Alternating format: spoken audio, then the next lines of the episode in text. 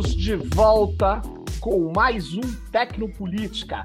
E nesse episódio que abre os episódios de 2023, eu estou aqui com a presença de um cientista, pesquisador brasileiro que é muito importante e que tem uma pesquisa de fato extremamente revolucionária, relevante e que nós vamos falar sobre ela aqui. É, nós vamos falar sobre interface cérebro-computador e o futuro da comunicação. Eu estou aqui com o Luiz, ele está falando de Aquidauana, o Luiz Fernando da Silva Borges é pesquisador de engenharia biomédica, né? E ele, é, é, entre é, as suas andanças aí, ele conseguiu já um prêmio internacional da Astronomical Union, da International Astronomical Union, e, e do, do Lincoln Lab do MIT.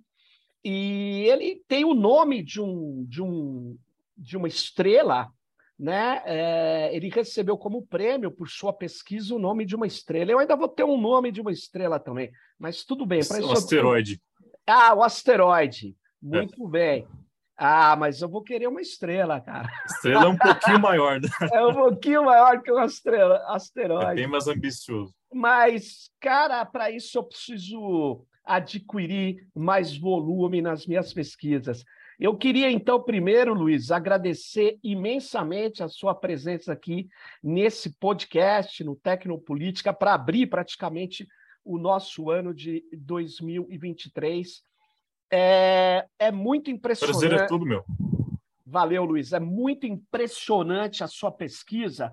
E eu queria. É, a gente vai ter um tempo aí normal que a gente tem aqui no Tecnopolítica. Mas eu queria começar dizendo o seguinte: você, é, quando você pesquisa é, o que você faz, essa engenharia biomédica, tem vários campos, etc., né? Uhum. Mas você tem um estudo clínico que, que é sobre essa interface cérebro-computador e, e que permite uh, que uma pessoa que possa até estar sendo considerada em coma se comunicar a partir de ondas cerebrais. Né? Então, eu queria que você começasse explicando essa pesquisa para a gente, porque eu fiquei muito impressionado com a sua proposição. Vamos lá. É perfeito. Primeiramente, muito obrigado, professor Sérgio, pelo reconhecimento, pelas palavras generosas aí do, do início do, do, da apresentação. Eu trabalho com essa área de interface cérebro-computador desde 2016, desde 2015. Eu conheci ela em 2013, mais ou menos, por causa do trabalho do professor Miguel Nicoleles, né, que foi responsável por fazer uma pessoa tetraplégica dar o primeiro chute da Copa do Mundo de 2014, usando um exoesqueleto robótico controlado pelo pensamento que fez a pessoa, inclusive, sentir o contato com a bola depois. Os pacientes do Alquegueno conseguiram recuperações fantásticas depois disso. Eu fiquei apaixonado pela área. Afinal, foi um brasileiro que inventou, foi ele que inventou tudo isso. E eu, na época, estava fazendo curso de informática. Eu fiz Instituto Federal, né? eu sou fruto de um Instituto Federal. Ah, é no Mato Grosso do, do Sul? Mato Grosso do Sul, é. A gente chama aqui de FMS. FMS. Então, na época, eu estava fazendo informática. Eu fiz técnico integrado em informática e dentro desse curso eu aprendi a programar, fazer ali é, alguns programas de computador, mexer com eletrônica, sobre orientação de diversos professores. E eu entendia mais ou menos o que tinha a ver com a área criada, essa área de interface cérebro-computador. Porque quando você fala assim, parece até magia.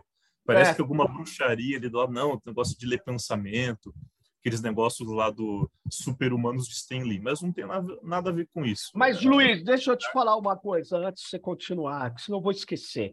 Luiz, há um tempo atrás eu estava em. Eu estava na Inglaterra e eu tomei contato com, é, com um professor. Na verdade, eu não o conheci, eu, eu, eu li o texto dele lá. É, lá em Bristol, mas ele é da Universidade, eu acho, de Warwick, alguma coisa assim. E ele, ele é, é impressionante. Ele fazia um, uma série de, é, dispositivos, sensores, e ele dava um sinal para o computador. O computador conseguia, é, por wireless, pegar hum. esse, esse impulso que vem do corpo, né, da rede neural biológica, para o impulsionador desse impulso que, é, sei lá, movia uma tecla, né, escrevia algo. Mas, na verdade, qual era o problema? Os protocolos da, dele não são os mesmos do computador, né? Então, Sim. eu nem sei como essa pesquisa avançou, mas, na verdade, ele tem um livro sobre isso, chama, chama-se, né? O livro está publicado, chama uh -huh. Cyborg 1.0, que é, é mais ou menos. É, eu Sim. sei que pode ter diferenças, é óbvio, né? Que eu não, não, não me lembro agora dos detalhes, mas uhum. eu comecei a achar uma similaridade também com o que você está falando, né? Não, essa área de interface do computador, ela explodiu, ela é gigantesca. Eu costumo brincar, né, que existem várias pessoas que quando estouram como cantores, a parte do, do pessoal que é fã fala, olha, eu gostava de você desde a época que você tocava no bar. Ah. Eu gostava da área de interface cérebro-máquina desde que a área de interface cérebro-máquina pessoal achava que era, que era um pouco... Mística. Uma, é, é, uma coisa mística. Mas não, essa área, né, explicando no geral, ela estabelece uma série de técnicas justamente como o senhor falou, de como a gente pode extrair atividade cerebral, como é que a gente joga essa atividade cerebral com o computador e como a gente conta para o computador, por meio de machine learning, inteligência artificial, quais são os padrões cerebrais responsáveis por, por exemplo, a imaginação de um movimento. No caso, imaginação de movimento de abrir e fechar a mão, no, ou outro caso, movimento de imaginar que você está andando. Então, você consegue, com diversas técnicas invasivas ou não invasivas, fazer isso em seres humanos ou animais capazes de controlar coisas, braços robóticos, exoesqueletos, programas de comunicação só com pensamento. Alguns, até mais assustadores, estava vendo, foram publicados ano passado, conseguem traduzir a intenção de falar em voz. Ou seja, isso obviamente exige implantes invasivos, mas você coloca lá os eletrodos no cérebro, a pessoa tenta vocalizar alguma coisa e o computador transforma em som. Então, essa área está é, sendo agora apontada pelos principais indicadores de tecnologia, de, de investimento, de capital de risco, essas coisas, como a nova, né, as novas fintechs. Ah, daqui a 5, 10 anos, as medtechs, que são as empresas que envolvem tecnologia pesada na medicina, diz que vão ser a, as mais promissoras, né? E essa área de interface cérebro-máquina está entre elas. Caramba, hein, cara? Impressionante isso. Você sabe que você está me lembrando? É, tem um pesquisador é, chamado Andy Clark, ele tem um paper que chama Terceira Mão, que ah. É, obviamente, ele relata um artista que também era um cientista. Ele consegue conseguiu instalar um exoesqueleto ou um braço a mais e a partir de vários movimentos corpóreos que ele tinha que movimentar com o cérebro, né? Talvez uhum. o dedo, talvez um músculo que salta, ele ele mexia esse terceiro braço. Passado um tempo, ele já nem precisava pensar mais. É como a gente dirige carro, né? Você não precisa Perfeito. pensar. Perfeito. É, você uhum. já incorpora. Mas é, a minha questão primeira é essa, né? Não é que o pensamento é, não é uma coisa telecinética. Você tem que passar por impulsos, se eu não estiver enganado, é, elétricos, até Sim. algo que vai gerar na verdade, esse movimento. É isso, né? Porque Exatamente. Senão, porque senão é telecinese. Ou Não, seja, a primeira etapa justamente é tirar. Como é que a gente retira do cérebro ah. a intenção de se movimentar? E o jeito que você retira podem ser vários. Podem ser invasivos, você coloca uma matriz claro. de eletrodos no córtex motor, por exemplo, ou a técnica que eu uso no caso dos pacientes em pseudocoma, você coloca uma touca, como se fosse uma touca de piscina, com fios que tem moedinhas pequenininhas que servem como antenas, é a técnica de eletroencefalograma, você consegue claramente o computador ver a diferença da onda cerebral da pessoa que está imaginando uh, abrir e fechar a mão direita do que abrir e fechar a mão esquerda. E nesse caso, eu conheço essa pesquisa que o, que o senhor citou, é, esse é mais um exemplo fantástico da plasticidade cerebral.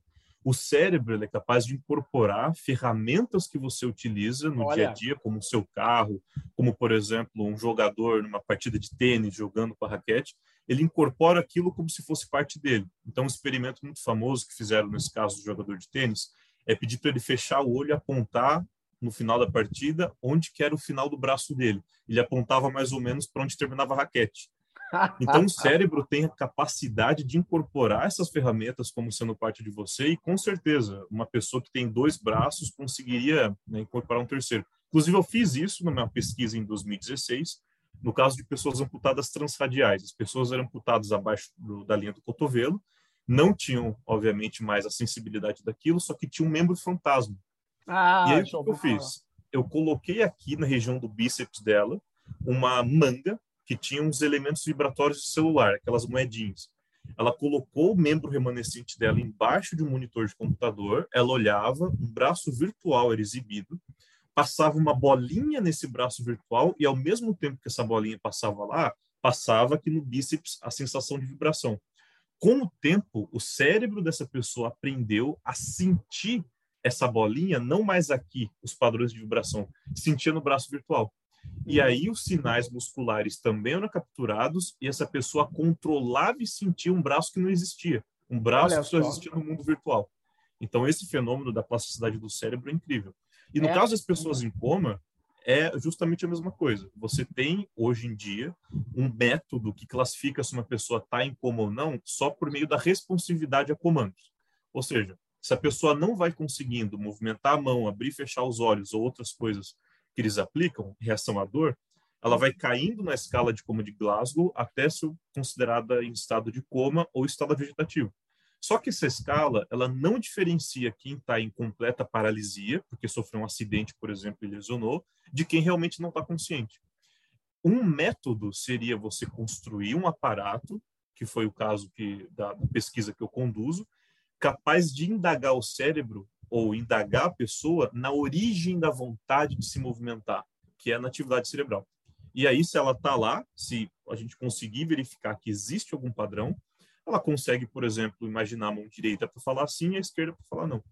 Na verdade, é... mas, por exemplo, pelo que eu tinha entendido, se você coloca essa manta de eletrodos aqui né, na, na, na minha cabeça, e eu estou eh, desacordado ou estou inconsciente ou não consigo me mover, né? Aí você faz uma pergunta para mim e se eu só respondê-la com ondas cerebrais sem conseguir mexer nada, você capta essa onda, é isso? Exatamente. Você não pode ter inconsciente. Se você tiver inconsciente, você não ah, vai tá. escutar as minhas instruções e falar, olha, Imagina a mão direita para sim ou a mão esquerda para não. Só que se você tiver consciente, só que completamente paralisado, que é o caso de muitas pessoas hoje em hospitais, é o caso de muitas pessoas hoje Olha que elas só. falecem sem ter a oportunidade de realmente o pessoal falar não, tem alguém aí. A pessoa ainda está aí, seu familiar ainda está escutando, pode falar com ele, pode conversar. É uma pergunta que a maior parte dos médicos ou enfermeiros não sabe responder. É, mas, doutor, né, ele está escutando, ele está ouvindo? Alguns falam que sim, alguns falam que não. Alguns enfermeiros têm uma percepção mais fina sobre isso, que estão ali mais em contato com o paciente. Só que essa resposta final poderia ser dada por meio desse artefato tecnológico. Um artefato tecnológico que permite que, se a pessoa estiver escutando, mesmo a pessoa estando presa numa prisão que é exatamente do, do tamanho do corpo dela, é uma solitária que é exatamente do tamanho das vibrações do corpo dela ela vai conseguir responder. Se ela estiver escutando, se ela tiver é, matéria né, cerebral Sim. fisiologicamente saudável, do ponto de vista motor, na, na, na, ativação dos neurônios, ela conseguiria responder. Mas isso é porque você tem. Você me chamou a atenção agora, Luiz, que você falou. É, se você estiver me ouvindo, mexa. Tenta mexer a mão direita, por exemplo. Uhum. Mas é porque você já sabe um caminho que ele tenta mexer a mão direita, é isso? A onda Essa que é uma é, é. é, é uma, é uma pergunta muito inteligente, muito interessante. O programa, ele, ele automaticamente diz para a pessoa 30 vezes. Imagina que você está abrindo e fechando sua mão direita, e 30 uhum. vezes imagina que você está abrindo e fechando sua mão esquerda, em ordem aleatória, para não acontecer vários fenômenos né, psicológicos, de habituação, mas enfim. Com isso, o programa, o machine learning, a inteligência artificial, ela consegue identificar muito bem o que, que é onda cerebral da direita e o que, que é onda cerebral da esquerda. Só que existe no cérebro, inclusive eu tenho um modelo bem aqui, não sei se dá para enxergar, que está ali por acaso. Estou vendo ali. Ele, vendo ali. É, ele tem algumas regiões em que elas são mais especializadas em algumas coisas do que outras. Por exemplo, o córtex occipital, que é isso aqui, ele é mais especializado em processar visão, processar imagem. Aqui. O córtex motor, que está aqui, ele está mais ou menos. O meu está quase desprotegido de cabelo já, né? mas ele, ele é responsável mais por processar é, informações motoras e de sensação. Só que não existe aquele negócio de essa partezinha do cérebro controla isso, tudo controla tudo. Cada parte tem uma pequena contribuição e quando você coloca os eletrodos espalhados, o programa, se você perguntar para ele, se você ativar certos comandos, dá para ver quais eletrodos contribuem mais para certas coisas. Realmente os achados confirmam a literatura, a maior parte da ativação está aqui, que é no córtex motor, só que algumas pessoas, até o momento o projeto foi testado, obviamente, em voluntários controle, nós estamos agora acabando as parcerias para testar em um, é, fazer o, o, teste clínico num grande hospital público de, de São Paulo, algumas pessoas ativam no hospital, porque elas imaginam a mão, a imagem da mão delas abrindo e fechando. Agora vem cá, Luiz, isso pode, pode variar bastante de pessoas em pessoas? Eu sei Sim. que pelo, você disse que alguma, por exemplo, a parte motora está aqui, a memória está aqui. Isso é visual. visual, desculpa, raramente visual. vai alterar, porque tem algumas coisas meio estruturais, aparentemente. Sim. Mas outras são completamente distintas de pessoa para pessoa. Sim, até mesmo é, no caso da, do paradigma geral de inteligência artificial, você consegue pegar um, um programa, um modelo, dar mil imagens de cachorro para ele, mil imagens de gato para ele. No final, você dá uma imagem que ele nunca recebeu e ele fala com nível de certeza se, aquilo que, se é cachorro se tem gato. Sim. No caso de atividade cerebral, isso é muito difícil para fazer, até mesmo se eu pegar os dados seus agora fazer, você pensa aí qualquer coisa que você quiser, eu consigo falar com nível de certeza se você pensou a mão direita ou a mão esquerda, usando o eletroencefalograma, usando o computador. Só que se eu for testar você amanhã, sem treinar ou sem calibrar o programa de novo, dependendo do, do quanto de sono que você teve, dependendo do quanto de café você tomou, dependendo do quanto de álcool que você possa ter tomado, as suas ondas cerebrais vão mudar. Olha só. Então, a, as suas ondas cerebrais responsáveis por fazer. E no caso do eletroencefalograma, o quanto de gel você coloca condutivo em cada eletrodo, de acordo com seu, como foi o seu desenvolvimento embrionário. Então, existem várias nuances quando você fala de questão de neurociência, atividade cerebral, que às vezes o pessoal que é mais da área da tecnologia não entende, né? Fala, não, a gente vai colocar um chip, você vai aprender chinês, que vai isso está é, na verdade, na, na, verdade, Luiz, eu vou testar uma hipótese que eu tenho, deixa eu só te falar. Eu sou leigo, né? Completamente leigo nisso que nós estamos conversando aqui. Sou curioso, adoro ciência, mas. Não, eu quase também, eu tenho 25, é. eu tenho 24 anos. É, mas é diferente, é diferente. Estou Vocês... fazendo engenharia de computação, eu só mesmo amo neurociência. Não, mas eu. É, o que eu. Eu não acredito, eu vejo várias ficções onde o cara tira uh, o que ele seria a mente, a gente até falou um pouco disso do Andy Clark agora, né? Sim. Porque a mente é expansiva, ela envolve outras coisas além do cérebro, né? Mas vamos supor, eu, eu, eu tiraria o hard, do hardware humano o, o Sérgio ou o Luiz e colocaria num outro hardware. Eu acho isso, ao fazer isso, você acha que ainda continua a ser o Sérgio? Porque toda a parte ah. motora, por exemplo, se eu sou um mega pianista, e se você tira uh, a mão do outro, é completamente diferente dessa mão, os impulsos. Você não acha que tem, tem uma aposta ficcional? Não sei. Meio... Então, é, é uma pergunta muito interessante, porque barra no dilema filosófico do senso de self, o que é você, o que é outra é. pessoa.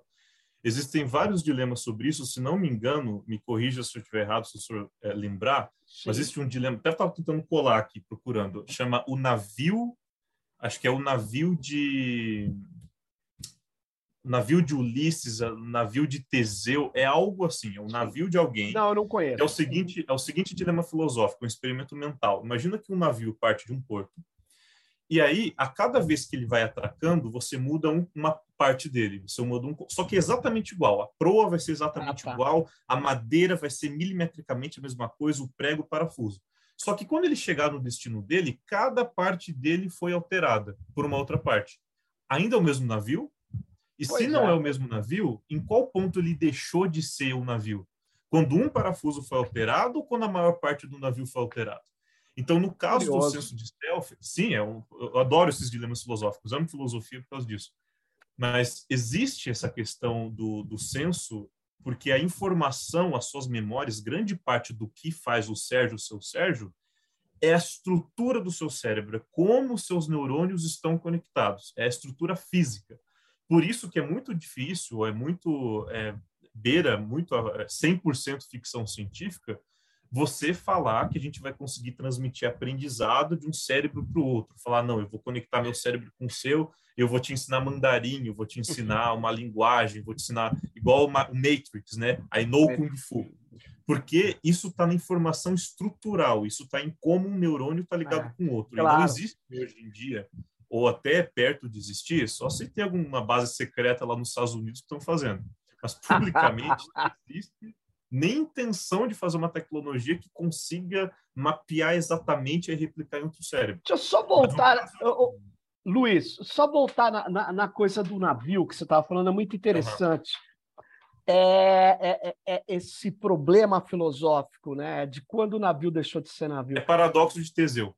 Paradoxo de Teseu. Paradoxo Mas de Teseu. Tem, tem uma frase que é muito cara a, aos adeptos da dialética, é, que é do Heráclito, que fala: um homem não toma banho duas vezes no mesmo rio, porque ele já não é a mesma. Não é. Nem o, rio, homem é o mesmo homem, nem, nem o, o rio é o mesmo rio. É, é bastante complexo, porque é um outro modo de ver o mesmo problema do navio, mas é um outro modo.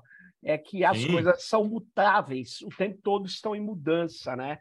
É, e aí é... define o que, que, o que, que você define quem é você, porque enquanto você está falando comigo, Existe ar que está deixando seus pulmões, moléculas gasosas ah. que está deixando você saliva, ah. tecido epitelial, cabelo que está caindo. Então, assim, nós estamos nos reinventando a cada nanosegundo. Se você falar que é. você é, é, constitui o conjunto de matéria que é o seu corpo, né? então, no outro... caso do pianista, os Sim. músculos flexores seriam diferentes. A... Seriam diferentes, mas mesmo que ele não tomasse banho duas vezes no mesmo rio, e a estrutura é, que é, as coisas são substituídas, elas têm uma certa manutenção. É bem difícil Sim. isso, né?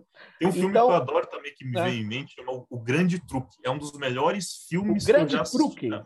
Grande Truque. Eu não vou é, falar exatamente por que ele tem a ver com Não, pode dar spoiler quero... aqui. É, então aviso de spoiler. Enquanto a minha mão estiver levantada... Aviso de spoiler, vendo, Enquanto a mão estiver levantada, eu estou falando do spoiler do filme é com Hugh Jackman. É um dos melhores filmes que eu já assisti na minha vida. Conta a história de dois mágicos que, no final, é, o grande truque é porque o mágico fazia uma coisa lá que ninguém sabia o que ele fazia direito. Como que ele fazia o truque. E, no final, é que ele tinha feito uma máquina de, de teletransporte que, na verdade, não era teletransporte. Ela clonava ele. Cada vez que ele clonava, o clone matava ele. Olha e aí, só. ele ia fazendo isso até... E aí, isso é um spoiler, porque revela lá no final. Mas Acabou muito, muito legal, apesar que a gente está bastante distante de coisas assim, né? Porque, na verdade, eu fiquei agora com dúvida, Luiz. Você, a tua formação, já percebi que é em computação, você mesmo disse. Não, não eu sou formado só em técnico informática. Eu técnico tenho, informática. É, técnico, minha única formação é técnico informática. Eu fiz tá. Instituto Federal de 2013 até 2000 e 17 18, eu demorei uns cinco anos para acabar o ensino médio e o ensino técnico. Eu estava participando de uma série de eventos representando o Brasil nos Estados Unidos, Europa, Israel, Sim. em eventos científicos. Eu consegui umas 50 premiações nacionais e internacionais nesses eventos, apresentando as pesquisas científicas que eu tinha feito, tanto no campo de engenharia biomédica, Eu fiz um termociclador é, de baixo custo, que é o equipamento responsável para fazer a PCR. Fiz esse novo método de controle de próteses, essa questão do, da, da interface do computador. Tive envolvido na pandemia com questão de ventilador pulmonar de emergência. E aí depois eu, eu quis fazer double major nos Estados Unidos. O meu sonho era fazer engenharia biomédica e neurociência. Eu fiquei tentando dois anos fazer isso, não consegui. Fui para São Paulo estudar numa faculdade de engenharia, que tinha uma proposta de engenharia, de ser uma engenharia não engessada, uma engenharia mão na massa e tudo mais. Não foi essa minha percepção. Então eu saí e entrei agora em outra faculdade, estou no segundo ano dela agora, que é o Intel Instituto de Tecnologia e Liderança, é uma faculdade do, dentro do IPT, né, um Instituto de Pesquisas Tecnológicas ali na, na USP, no campus da cidade universitária, é. e eu tô e realmente lá eu me encontrei essa, essa habilidade de você, ou possibilidade de você expressar na engenharia criatividade, quase como de uma forma artística, que é a engenharia que eu fui ensinado desde o Instituto Federal, a engenharia que você aprende fazendo, a engenharia que você aprende com respeito ao meio ambiente, com respeito ao ser humano, é, com, fez exatamente a, a combinação com os meus valores. Então, essa é a minha, minha vida acadêmica. É, então, na verdade, você, é, você tem um lado autodidata muito forte, porque para trabalhar com essas interfaces, você tem que tentar. Você estava falando de neuroplasticidade, não é isso? Isso é uma coisa bastante difícil. Sei lá, deve ter pesquisas desde o Monakov, lá atrás, que vem. E tem que... registros da, da Primeira Guerra de membros não, fantasma. Aí, aí você vem trabalhar isso e como que você faz isso? Você tem que ser um. É isso mesmo, autodidata. Eu tenho, eu, eu tenho dois modos, eu costumo brincar, é uma brincadeira um pouco séria, um pouco triste. Eu tenho dois modos de trabalhar com as coisas. Ou estou obcecado pela coisa, ou estou 100% desinteressado. Isso é um problema na faculdade, inclusive. Porque ah, na agora eu estou entendendo. Gente, a, formação, a formação acadêmica, você não trabalha só com aquilo que você gosta, você Exato. só não estuda aquilo que você gosta. Mas quando eu gosto de alguma coisa, eu sou obcecado por neurociência, eu sou obcecado por interface cérebro-máquina, eu sou obcecado por programação, por engenharia biomédica, por saúde humana, por, pela noção, e principalmente eu sou obcecado pela noção de que se você reunir algum textinho ali que o computador entende, que são as o programação, algoritmos, linhas de código, fios ali, placa de circuito, você diminui o sofrimento de uma pessoa, você salva alguma vida. Então eu sou obcecado por esse conceito, é isso que me guia, me move quando eu quero estudar, por exemplo, engenharia biomédica. Claro. Quero... E aí eu uso de várias tarefas. Eu costumo assistir, eu costumo começar assistindo palestras no YouTube, TED sobre isso. Eu tive a oportunidade de fazer um TED depois, achei muito interessante, mas eu era viciado em assistir TED. Depois eu vou para artigos gerais na internet, para leigos, depois eu vou para os artigos científicos, e por causa da minha participação nesses eventos, eu tenho a oportunidade de ter um leque de profissionais que hoje eu posso contatar para pedir indicação. Olha, eu queria muito conversar com uma pessoa que soubesse sobre tal coisa, que pudesse me explicar tal conceito. Eu posso? Né? Então, é, esse é o meu, meu framework, mas eu sou obcecado com muita coisa. Agora, é, você está falando de um lado positivo, que é, é, é evidente. É, eu fico vendo é, as possibilidades que a gente tem de melhorar as condições de vida, de trabalho de muitas pessoas, né? Porque é, obviamente, uma pessoa que perdeu um membro e poder voltar a pegar alguma coisa e até sentir, como você tem sentir. nos falado, é uma coisa extremamente é, benevolente, é extremamente humana. Mas é, é eu queria também trazer é, as possibilidades e os riscos negativos, né? O, o que tem de problema nisso? O que, que você vê de problema? no uso, por exemplo, dessa interface é, cérebro-computador. É, você você é, já viu que tem problemas éticos, problemas políticos, problemas é, sociais com isso?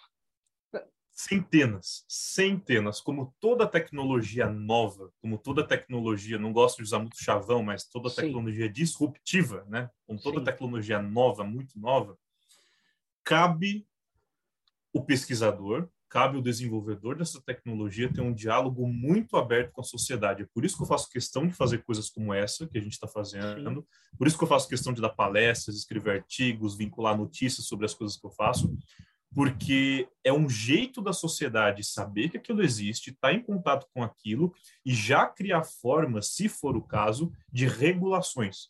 Então, eu vou dar alguns exemplos aqui que não são novos, se você se for pesquisar, Ótimo. tem na internet.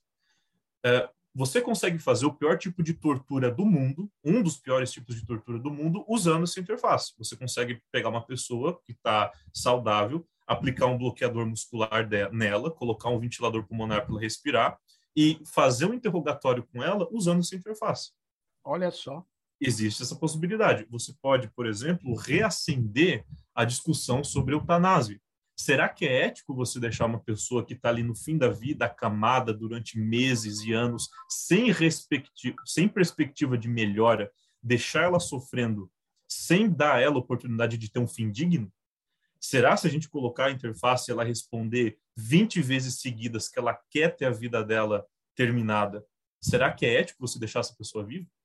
Entendo. Então, existem várias coisas que podem acontecer o papel do pesquisador fazer a tecnologia, o papel do pesquisador é, ético seria mostrar para a sociedade que isso existe, que isso está aí, e cabe à sociedade regular. Então, no início, existiam vários dilemas éticos sobre inseminação artificial, sobre autópsia, sobre transplante de órgãos e células-tronco. Coube à sociedade fazer diversas medidas. Agora, agora, Luiz, é o seguinte: é, eu vou, eu vou para uma área não é só de interface cérebro, mas é que eu vejo os riscos. Eu vejo os riscos hoje do uso da detecção biométrica facial para os segmentos marginalizados e pobres, para negros, enfim. Sim. Eu vejo riscos. Tanto é que várias cidades já proibiram que o Estado, a polícia, utilize esses sistemas de machine learning, na, na verdade, redes neurais artificiais, para detecção de pessoas no meio da massa ali andando nas ruas, né? Sim. É, porque é extremamente preconceituoso e não é só pelo risco, pelo erro, desculpe, pelo viés, é Sim. exatamente pelo uso. Mas tem também o viés, tem também o erro, etc.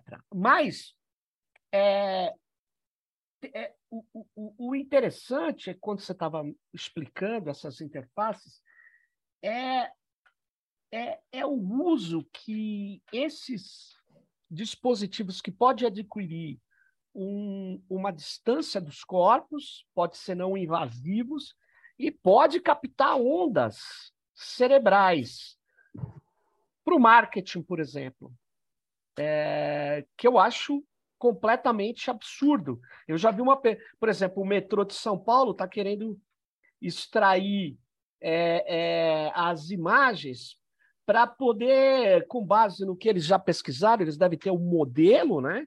Uhum. E aí eles dizem, ó, aquele cara tá triste por causa das feições e tal, Sim. aquele cara tá contente. E aí atingir esse cara com propaganda, com induções. Sim. É... O que, que você acha disso? Você acha que isso é, é, é, é esse tipo de neuromarketing ele vai continuar, é, os pesquisadores é, não, não têm um, uma contraposição ética a isso? O senhor acabou de trazer quatro, três assuntos muito interessantes, três. que cada um deles dá uma palestra de uma hora. Uma, duas horas, assim, fácil. E são assuntos que, inclusive, eu vou começar pelo primeiro, que me chamou a atenção, que foi o viés que existe no treinamento de, de machine learning, de inteligência artificial, para pessoas pretas ou pessoas negras, né? Sim. Isso, esse, essa matéria foi matéria de discussão. Nós tivemos no Intel, no, no, meu curso de engenharia de computação, não sei de outra de outro curso que tem a mesma coisa. Nós tivemos uma matéria só disso, vieses de algoritmos para inteligência artificial. Porque o que nós aprendemos? Que pessoas, alguns algoritmos que definem se a pessoa tem probabilidade de ser culpada ou não de um crime, adivinha, era enviesada para pessoas que são negras, claro. porque existe um problema em, na sociedade sobre isso. Então, esse, esse tipo de problema, e nós fomos convidados, né, no, quando nós estávamos desenvolvendo nossos próprios modelos, a nos indagar sobre os vieses que o que nós estávamos construindo poderia ter. E eu acredito que o papel do pesquisador, o papel da pessoa que constrói essas coisas, deve ser isso. É o papel até da técnica. Poxa, se o meu banco de dados que eu estou utilizando para o treinamento, se os exemplos que eu estou dando para o meu computador, eles são enviesados, é óbvio que ele vai reproduzir os vieses. Então, talvez utilizar essa ferramenta não é adequado para esse fim. Outro exemplo, viés de contratação. Programa que contrata mais homens do que mulheres, porque existe também esse viés, infelizmente, esse viés infeliz no mercado de trabalho. Então, é, e, e, curiosamente, quando a questão do gênero da pessoa era retirada da equação, a, a, a, contratação às vezes era mais de mulheres do que homens, de acordo com a competência. Aliás, então, deixa é uma eu coisa contar, simples, Luiz, coisa básica. Tira, deixa, né? Deixa eu te contar uma coisa aqui. Uma vez entrevistando para um dos papers que eu escrevi, um, um, um, uma pessoa da, que organizava os, os encontros de Python no Brasil. Python, uma linguagem, você, você deve eu sou, eu sou É a que eu sou mais fluente em. A é. mais fluente em Python. Então, é. e é, eles resolveram é, tirar o nome das pessoas para selecionar os, os uh, enfim, os papers que seriam apresentados no, no Congresso. Sabe por quê? Sim. Porque quando vinha nome de mulher, o pessoal tendia a retirar. Ah, não, isso é uma menina. Então sim. tem um, o patriarcado digital sim, sim, cibernético. então ele é, esses modelos eles pegam, eles vão aprender preconceitos humanos. Quando eles estão aprendendo com dados humanos, eles vão aprender com preconceitos humanos. Um exemplo muito simples: audições hoje em dia de gosto muito de música clássica. Então, por exemplo, quando uma orquestra vai contratar uma pessoa violinista nova, não existe visualização. É um eles colocam uma placa separando e eles colocam um carpete no chão, sabe por quê? Não. Para não ver o peso da pisada da pessoa, porque geralmente Olha. a mulher usa salto e eles ouviam que era um salto e já tinham o viés de falar que o som estava ruim. Então, quando eles colocaram carpete, eles colocaram a barreira, mais mulheres começaram a ser contratadas, porque viram que realmente o som era da pessoa que tinha que, maior capacidade. O que comprova o patriarcado e instrumentos Sim. de poder feitos como se fossem coisas técnicas, né? Mas, pô, interessante. Exatamente. Agora, eu, vai lá, vai lá, vai lá. Só, fala. Só para falar dos outros assuntos também eu achei super interessante essa questão do neuromarketing, neuro isso, neuro aquilo. a, a, a, química, ela surgiu da, surgiu da alquimia. A astronomia, ela surgiu da astrologia. Então, as ciências, elas começaram como essas coisas mais obscuras que tinham a ver com misticismo, com magia, ou não com uma ciência iluminista, materialista que a gente conhece hoje em dia, e elas foram com o tempo sendo purificadas. Uma ciência que, infelizmente, ainda sofre de muitas neuropilantragens é, é a neurociência, porque é uma ciência muito nova. A gente conhece mais sobre como prever a órbita do asteroide que tem o meu nome, consigo fazer a previsão de onde que ele vai estar mil anos, no site da NASA, que ele está lá catalogado. Só que a gente não consegue, por exemplo, fazer a previsão se você vai continuar com a mão aqui ou se você vai ou colocar. Não. não consegue, uma coisa simples. Então, muito do que se tem hoje na mídia sobre programação neurolinguística, e principalmente no mundo corporativo, estava lendo um artigo brilhante do Instituto Questão de Ciência, uma, pessoa que eu conheço, eu tive contato com ela muito na época da USP e tudo mais, a, a Natália Pasternak, a doutora Natália Pasternak, que uhum. exerceu um trabalho né, sem igual durante a pandemia de informação sobre essa questão de programação neurolinguística, coisas que você fala que vão fazer a pessoa se balela. Não existe comprovação científica, não existe um jeito de você demonstrar com método científico que essas coisas têm diferença estatística ou relevância estatística. Entendi. Então, esse negócio de a pessoa olhar a expressão facial e recomendar isso ou aquilo, do ponto de vista de tecnologia, pode até funcionar.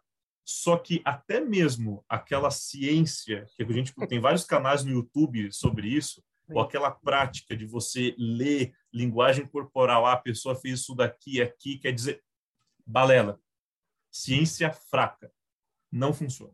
É, não apesar. Tem... Você está lembrando uma coisa aí, Luiz. Sabe que é, teve uma pesquisa que eu, eu, eu considero séria, até para mostrar a diferença entre causalidade e correlação, sabe?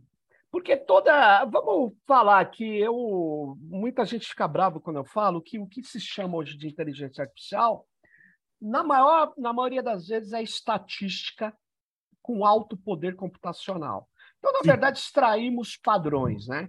Classificador Bom, Bayesiano, por exemplo. Exatamente, é exatamente. Aí o que acabou acontecendo é que o, pegaram o resultado de uma eleição espanhola, e pegaram uma amostra extremamente válida, uma amostra dispersa, considerável. considerável, aceita estatisticamente. Eu agora não lembro intervalo de confiança, não lembro o nível de significância, não, não, não, não importa, mas é uma, uhum. uma massa de dados válida e que eles conseguiram saber a altura e peso do eleitor do Partido Socialista e do Partido Conservador. Aí eles correlacionaram e disseram o seguinte: é, tantos por cento, assim, um número absurdo, de uhum. pessoas uhum. mais baixas e mais é, obesas votam nos socialistas. E aí, disso você poderia tirar a seguinte coisa: bom, então, se é obeso e se é baixo, a probabilidade X é de ser socialista. E o que eu contesto é que isso pode de fato ter ocorrido naquele ano, naquela eleição, e não necessariamente ocorreu há 30 anos atrás e vai ocorrer daqui 30 anos na frente. Porque aquilo Exato. é uma expressão de um momento específico, que não quer dizer nada com, é, ou pelo menos não se tem, é, são tantas variáveis para se chegar Sim. a uma variável, uma, eu acho difícil, mas variável Sim. independente ou explicativa de por que, que aquele momento o cara que é um pouco mais está é, tá mais acima do peso vota Sim. no socialista. Quer dizer que... É uma hipótese não é falseável. É uma demonstração de correlação no máximo e uma hipótese não falseável. Então, a gente não tem como verificar se realmente existe uma relação de causalidade e efeito, como o senhor falou. Sim. então, o que, existe muita é um coisa assim, infelizmente. É. Muita coisa. E, na verdade, essas hipóteses né, elas estão movimentando bilhões de dólares. Tanto é que uh, você vê o sucesso das redes sociais. As pessoas hoje a propaganda ela é muito ah, direcionada, a economia da mas atenção. esse funciona. Esse, esse infelizmente funciona. Opa, então diga aí para nós por que funciona. Esse eu, eu, recomendo recomendo uma segunda coisa que é aquele documentário claro. que foi bem é bem baseado em evidências é o dilema das redes Sim. que está no tá no Netflix. Sim, Netflix, eu vi. É, ele tem uma série de explicações de como as redes sociais são arquitetadas para primeiro prender essa informação, prender a sua atenção. Sim. A commodity hoje em dia mais valiosa é atenção. a sua atenção e é um real estate, é um aluguel de um terreno. Só que o terreno não é mais terreno em fazenda o terreno não é mais terreno numa casa, é esse terreno aqui. Esse é. daqui é o metro quadrado mais caro que existe hoje em dia de real estate. Então, existem diversas técnicas de como você pode manipular a pessoa para enganar os circuitos de dopamina, circuitos de recompensa. Uma coisa muito simples é Sim. é quando você rola a sua linha do tempo do Instagram e aí ou do Facebook e ela fica carregando e mostra informação. Ela não precisava ficar carregando. A internet não é tão lenta assim. Eu só sei. que ela fica carregando para dar o mesmo efeito do cassino, quando aquilo está girando e mostra se você ganhou ou não. Então, essa antecipação, vários estudos comprovam que a liberação de dopamina está na, antecip... tá na antecipação do prazer. Quando você consome o prazer, beleza, pode voltar a nível basal. Mas quando você está antecipando, o nível de dopamina vai lá em cima. Então, existem diversas técnicas de como essas redes sociais traçam o perfil do que é o Luiz e do que recomendar para o Luiz. Que isso, infelizmente, funciona, é assustador, é baseado em evidências, só que aquela tecnologia, Olha, eu sou contra. Aquela tecnologia serve o Deus dinheiro. Tá? Serve Interessante, hein, Luiz? Você está dizendo que você falou de dopamina, você está dizendo que uma técnica das plataformas ela é pensada né, na gamificação, na verdade, são técnicas de controle da atenção e eu eu acho bastante é, forte essa sua afirmação. Eu vi o filme, né? Mas eu achei o filme um pouco ingênuo, porque na área de pesquisa social, ó que loucura, hein?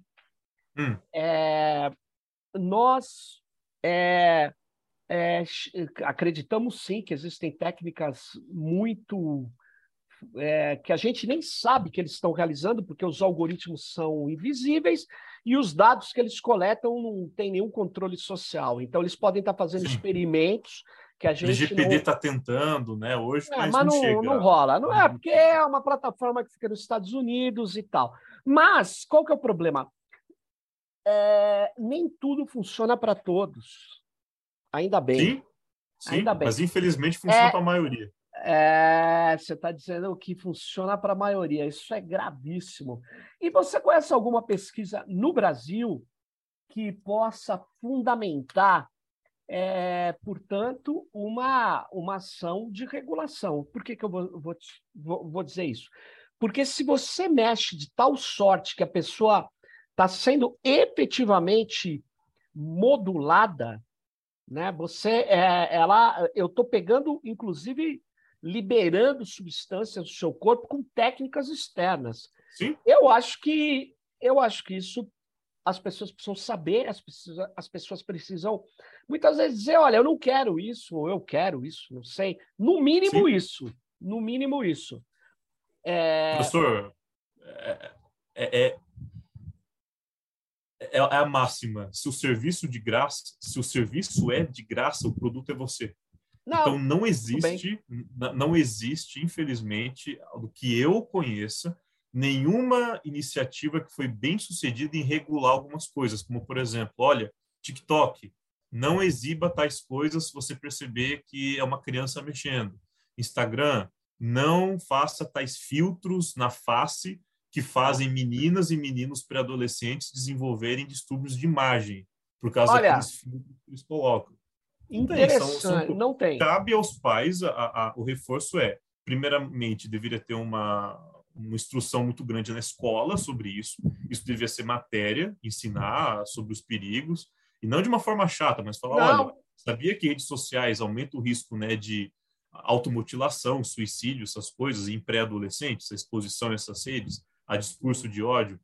Aí é orientar os pais. Que é, mas na verdade, eu, eu, eu viria antes, que você libera substâncias dependendo do jeito que você está usando. Você vicia a pessoa. Você, você é uma droga digital. É uma droga Agora, digital. eu queria. Eu queria. É interessante. É, ela libera substâncias do corpo e isso altera a atenção dela, o concentra, o dispersa. Muito ah, interessante. Ah, principalmente, é, é, claro. o, o, período de atenção que você consegue ter hoje em dia, isso já está sendo medido, é muito inferior, porque um vídeo no TikTok ele tem muito para curto. engajar é muito curto. Muito um vídeo curto. no Instagram, muito curto. Então, a habilidade que pessoas têm. Se você até for ver no seu, nos seus vídeos aí no YouTube, olha qual é a retenção. Olha até quando as pessoas assistem e depois falar ah, não. Não, tchau. não, eu sei, eu sei. É porque o nosso público é um pouco diferente. Os vídeos, eu concordo, a retenção ela é, varia, etc. E ela é muito ela vai até um tempo, mas os podcasts têm outra pegada, né? As pessoas ah, não São olham. muito. é que, na verdade, esse nosso podcast é um videocast também, só no YouTube, porque sei lá por quê. porque no começo. Nem tudo precisa ter motivo. Virou, não, virou uma tradição, porque o carinha que, no, que ajudou a gente montar, ele queria que tivesse vídeo, e aí a gente uhum. ficou. Mas voltando aqui, eu estou me lembrando de uma coisa que é de graça e que não é voltada ao marketing ou ao, ao controle nosso. Vou dar um exemplo, é, submeter ao seu juízo, é a de todas e todos que estão nos ouvindo. A Wikipedia. A Wikipedia ela é uma enciclopédia colaborativa que até há pouco não tinha nem propaganda. Ela se uhum. sustentava no final do ano, fazia uma vaquinha mundial. Uhum. Os caras falavam, preciso de 50 milhões de dólares. Quando terminava os 50 milhões de dólares, fechava a vaquinha e eles sustentavam a Wikimedia, que é a fundação, mais os Sim. custos.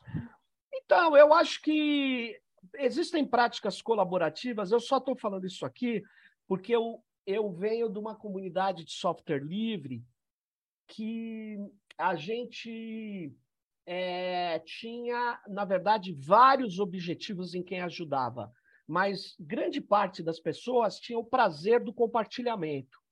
E isso é, existe também. É que eu gosto de falar isso, porque no mundo ultra neoliberal e capitalista só tem interesses estranhos, mesquinhos. Mas é assim, que Sim. no caso das redes sociais, não tem nenhum altruísmo. Aí eu concordo com você. Não, tá, eu concordo 100%. O exemplo do software livre, o exemplo de plataformas livres e, e colaborativas de um movimento open source são 100% exemplos de movimentos que não têm interesse algum em coletar dados seus, o interesse é de criar ferramentas legais que várias pessoas possam utilizar. Então, é, isso foi tem, um exemplo muito bom. Tem, tá, não, eu, mas, eu tem, não, mas tem no mundo open source, é, que é só de código aberto, agora interesses que é muito forte capital, muitas vezes o cara tem que se manter... Eu pensei no caso do próprio Python, por exemplo. Eu uso Python de graça, várias pessoas já ficaram bilionárias com Python e o Python é de graça, continua sendo. Não, é porque, é porque dado, né? o Python é, é assim, você pode ficar bilionário, mas, mas o conhecimento a gente mantém livre, porque cada um se Isso. faz pela, pelo uso que dá, né? pela, uhum. pelo desenvolvimento.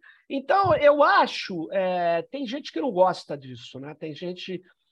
É, open source? É, não, open, é óbvio, é, mais do que open source, porque não sei se você sabe, é, existe uma, uma disputa dentro desse universo. Existe o hum. software livre, que foi o primeiro grande movimento open source. Só que tá. aí, é, o livre em inglês, você sabe, né? É free. Free, Sim. as freedom free as freedom. Ou seja, é, é, mas é também money, não pago. Então, o mercado não queria confundir alguns líderes, alguns desenvolvedores. Aí eles criaram o movimento open source para se diferenciar da ideia de liberdade plena ao conhecimento, que era do Richard Stallman. E um dos, grandes, um dos grandes criadores do open source foi é, o Deb, que era do Debian, mas que depois uhum. ele, ele, retornou para o mundo livre. O Debian, inclusive, é uma das distribuições mais livres do Linux. Do uhum. Linux. Mas é, existe uma disputa é, que no Brasil foi muito atenuada, porque no Fórum Internacional de Software Livre, que chegou a existir por mais de 18 anos, uhum. em Porto Alegre, ele era muito a comunidade open source e free software era única, né? Aqui no Brasil. Essa discussão é muito interessante. É, realmente. Tem... Olha, eu, eu, eu, até o momento eu, eu tinha essa máxima, só que eu não tinha parado para pensar justamente é. isso. Eu uso Python de graça desde 2012, nunca paguei, já fiz alguns trabalhos pagos, né, de encomendas com código de Python e realmente não, ele não coleta dado nenhum. E eu vou dizer outra coisa para você. Teve uma, uh, existiu uma empresa, empresa capitalista tal, mas que nasceu na Universidade de Stanford, chamava Sun Microsystem. Sun vem da palavra, é Sun é sol, né? Mas vem da palavra Stanford University Network. Era uma rede da Universidade de Stanford. E esses caras montaram uma empresa que teve até hardware, Sunblade. Uhum. E esses caras entraram numa briga pelo Java. Eles criaram a linguagem Nossa. Java. E, e o Java tinha que ser livre e multiplataforma. Livre, desculpe, aberto, antes de livre. Aberto, aberto e multiplataforma. Por que, que as pessoas usavam Java? Tinha muitas bibliotecas prontas, então era mais fácil Sim. de usar, as rotinas prontas. E a Microsoft. Muito modularizado, né? Para fazer orientação objeto muito Isso. bom. E a Microsoft espertamente fez um Java que só rodava em Windows. Aí, ah.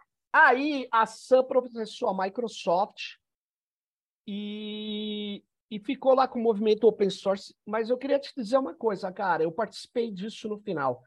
Quando a Sun ganhou o processo da Microsoft, que a Microsoft recuou e fez um acordo, deu mais de um bilhão e meio. Ano que foi isso? Desculpa.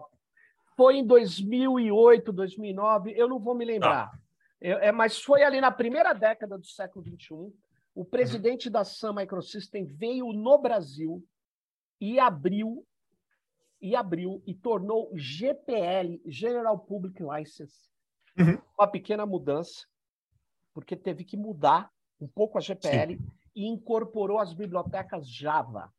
Eles não abriram antes porque eles queriam ganhar o processo com a Microsoft. Porque se eles abrem ah, antes, aí, eles sim. ganharam o processo em seguida tornou livre. Mas aí eu não sei porquê, aí, aí eu desconheço, por motivos econômicos, a ação foi comprada pela Oracle. E a Oracle é uma empresa proprietária super, ultra, hiper, não tem nada. Sim. E ela passou a dominar.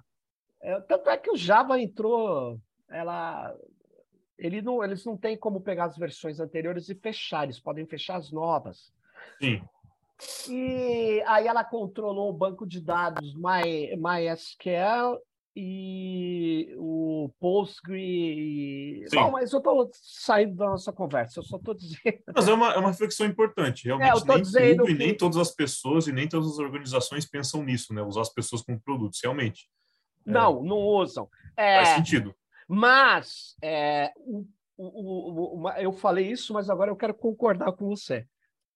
A lógica da sociedade digital hoje, desses mega negócios, é eu atraio a sua atenção, te dou de graça a interface, esse serviço, você fica usando pra caramba e eu vou extrair do seu padrão. Ou Você seja... conhece outro, outro, outro fenômeno nosso social que dá o primeiro de graça e chama a pessoa de usuário também? Não, não.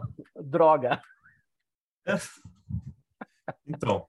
Não, e vicia, igual. E vicia, e vicia e vicia. É isso que é interessante. Apesar que existem vários tipos de drogas, drogas que você pode usar um pouco mais, drogas que você pode usar, drogas aceitas, drogas não aceitas.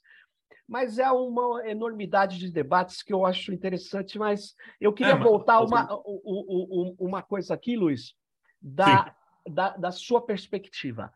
Agora você você falou, ó, eu vou me formar em engenheiro biomédico. Apesar da engenharia da computação. Engenharia da computação. Apesar Isso. que você não gosta de todas as disciplinas, mas que você uhum. vai aguentar, porque senão você nunca vai se formar. E, na é verdade, pedágio. é um pedágio. É, uhum. Eu digo a todas e todos que estão nos ouvindo, eu também não gosto de todas as matérias que eu já estudei, apesar que hoje eu estou cada vez mais complacente, que eu costumo ver coisas que eu estudei que eu falo assim, que merda, isso não servia para nada. E, na verdade, cara, eu estou aproveitando muito. Eu não estou falando isso como pai que está dando... Não, eu, eu, tenho a mesma noção. Eu tenho essa é, é um remédio hoje. amargo. É um remédio amargo. Eu não gostava de programar. No início da facu... do, do, é do Instituto Federal, eu ah, não é? gostava de programar. Hoje eu não posso um dia sem programar. Caramba, hein, cara? Sensacional isso.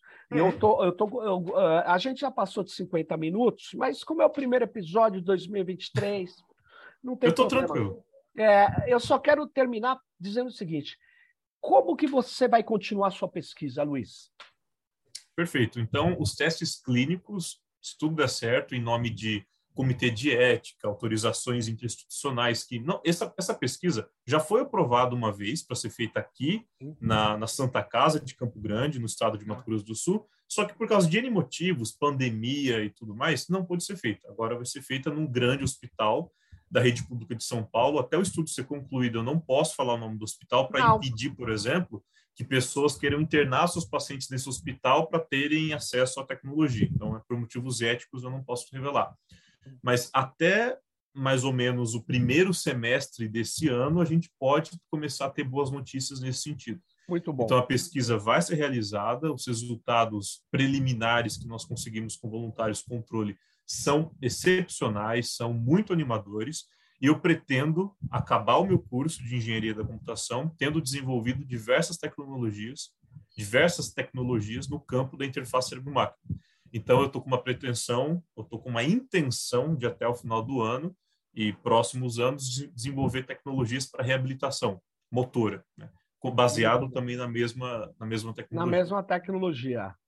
É... Mas, obviamente, tudo, é, tudo norteado pela noção de que, usando conhecimentos que a gente consegue na internet, falando com pessoas, reunindo gente boa para para trabalhar, para nos ajudar, né, junto conosco, a gente consegue fazer aquilo que é para mim meu objetivo de vida: reduzir sofrimento humano e quem sabe lá na frente até salvar vidas. Salvar vidas e aliviar a dor. Isso é o primado da ética do médico que eu acho que você está seguindo nesse caminho, ainda bem. A primeira coisa é não causar dano, né? Não causar ética dano. do médico, a primeira coisa é não causar E na tecnologia eu acho que também deveria ser. É, mas eu acho, ô, ô Luiz, eu vou aproveitar esse finalzinho para dizer assim, é, mu, muitos, é, há muito tempo a medicina hoje ela está deixando de lado essa ética e indo atrás do dinheiro, do capital. Infelizmente, e aí você começa a secundarizar o não causar danos, como você muito bem lembrou. Então, é, espero que você consiga sucesso nessa pesquisa, você consiga patentear, mas exatamente para proteger e liberar o conhecimento dela. Porque nós precisamos de um outro instrumento, como a gente tem a GPL em software. Quando eu quero proteger um conhecimento e evitar que um outro sacana feche aquele conhecimento, eu publico na, numa licença permissiva de uso, mas que tem um efeito que não permite que ninguém possa fechar o conhecimento uhum. e nem fazer coisas sobre aquele conhecimento fechadas. Mas eu sei que no mundo do hardware, no mundo da medicina, no mundo da. Infelizmente, a gente tem o fenômeno das patentes, que é para bloquear Olha, o conhecimento. Eu só vou poder falar uma coisa. Mas não para tudo, a não, gente... porque senão você se prejudica. Não, não, não. Só, só, vou falar uma coisa. A gente vai ter ainda muito para conversar esse ano. Vamos, espero. Vamos ter sim, porque, inclusive, eu vou te convidar para um evento que eu não posso falar agora, porque ele ainda é um segredo, sigilo total, e certamente você vai ser um dos nossos convidados aí. E tomara que dê tudo certo. Valeu, Luiz. Um, um, um abraço. Obrigado. E aí eu vou dizer o seguinte: quem gostou desse nosso episódio, quem não gostou também, mas gosta do Tecnopolítica, quem não gosta do Tecnopolítica, mas acha que a gente precisa decodificar todas as questões que estão envoltas nesse debate tecnocientífico, dê um clique aqui embaixo, siga o nosso canal, divulgue o nosso canal e vamos driblar o controle algorítmico e chegar mais longe. Valeu! Até a próxima, gente!